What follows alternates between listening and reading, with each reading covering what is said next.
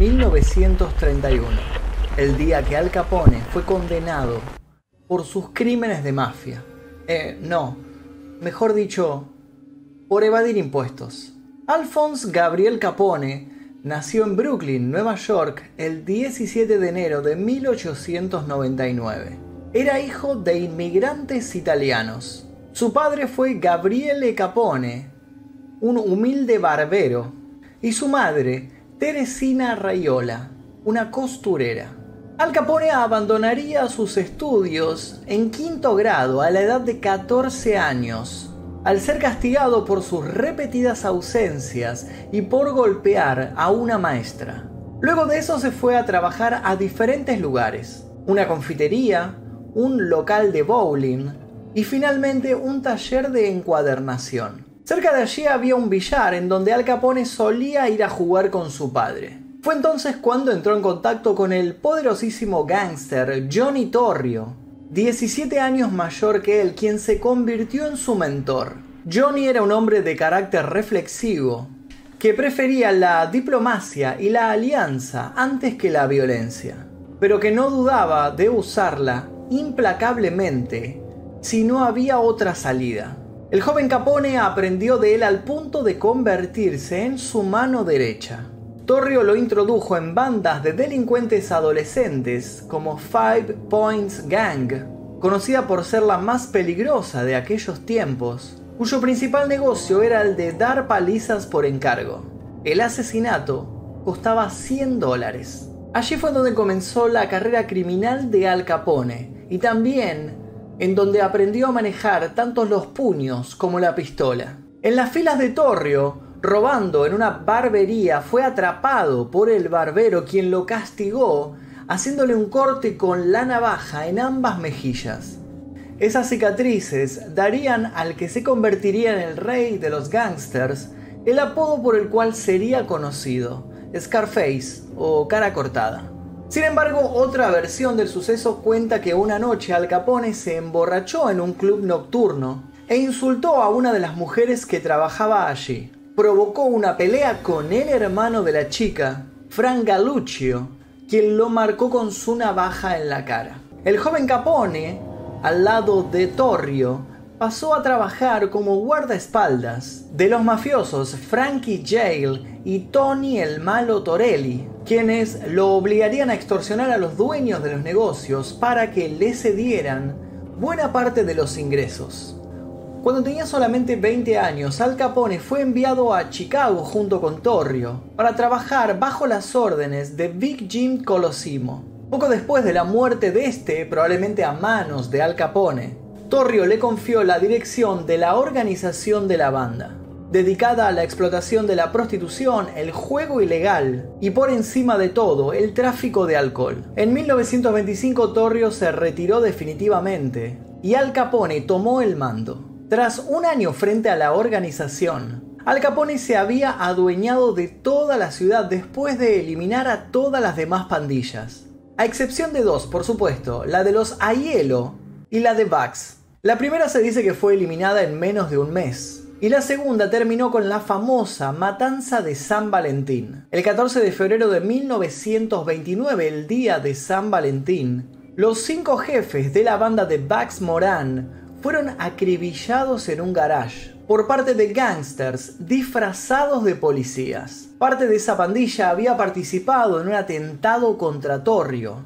y a partir de esa revancha el dominio de Al Capone sobre Chicago fue casi absoluto.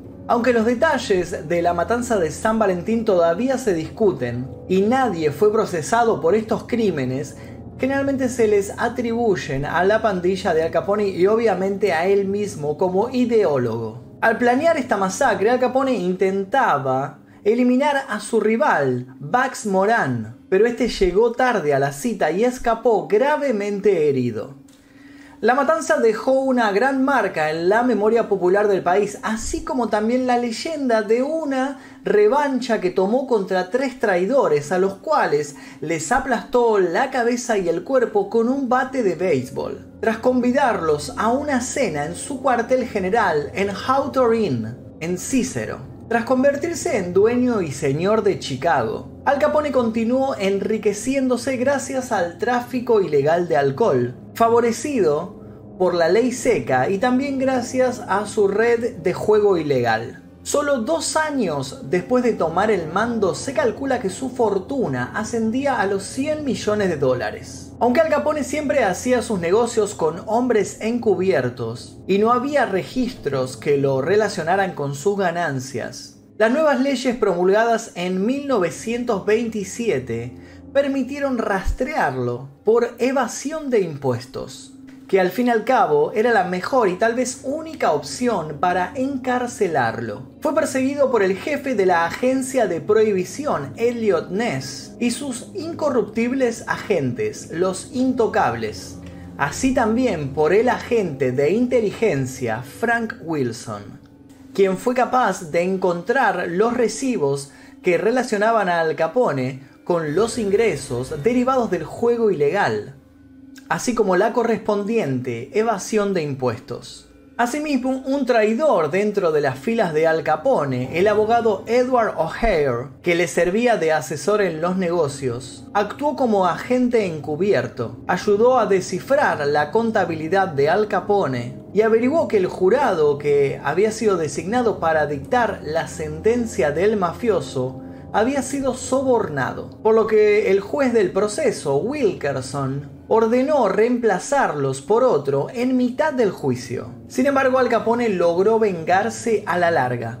Hizo que asesinaran al abogado O'Hare en el año 1939. El proceso y acusación ocurrieron en 1931. El 17 de octubre, Al Capone fue declarado culpable de 23 cargos y condenado a cumplir 11 años de prisión en la cárcel federal y pagar 50 mil dólares de multa por fraude fiscal. En un principio fue enviado a una prisión en Atlanta en el año 1932. Sin embargo, el gángster aún era capaz de controlar sus negocios dentro del centro penitenciario, por lo cual se ordenó su traslado a la prisión de Alcatraz en agosto de 1934. Al Capone era vigilado estrictamente y tenía prohibido cualquier contacto con el exterior. Al revocarse la ley seca y con su líder bajo confinamiento, el imperio de Al Capone pronto comenzó a debilitarse. A mediados de los años 30 era uno de los reclusos más famosos de la cárcel de Alcatraz y se entretenía tocando el banjo. En noviembre de 1939, tras pasar varios años internado en el hospital de la cárcel, Al Capone fue liberado, arruinado dependiendo económicamente de sus hermanos y siendo víctima de la demencia senil por la sífilis contraída en las relaciones promiscuas en su juventud, se recluyó del mundo exterior en su propiedad de Miami Beach. El 21 de enero de 1947 sufrió un derrame cerebral y cuatro días después, a los 48 años de edad, el mafioso más famoso del mundo fue encontrado muerto en la bañera, paradójicamente, producto de una muerte natural. Un indigno final para quien supo ser el líder de la mafia, pero muy apropiado considerando que siempre estuvo acostumbrado a burlarse de la ley y salir impune de todos sus crímenes. Y hasta aquí el video de hoy, espero que les haya gustado la historia de Al Capone y cómo al final siendo el rey de la mafia cayó simplemente por evadir impuestos. Así que ya saben, blanqueen todo, no tengan ingresos en, negro ahí en el banco porque si no pueden llegar a caer como Al Capone. Mi nombre es Magnum Mephisto, esto fue el día que, si te gustó este video, deja tu like, suscríbete, activa las notificaciones. Nos vamos a ver seguramente en el próximo video. Adiós.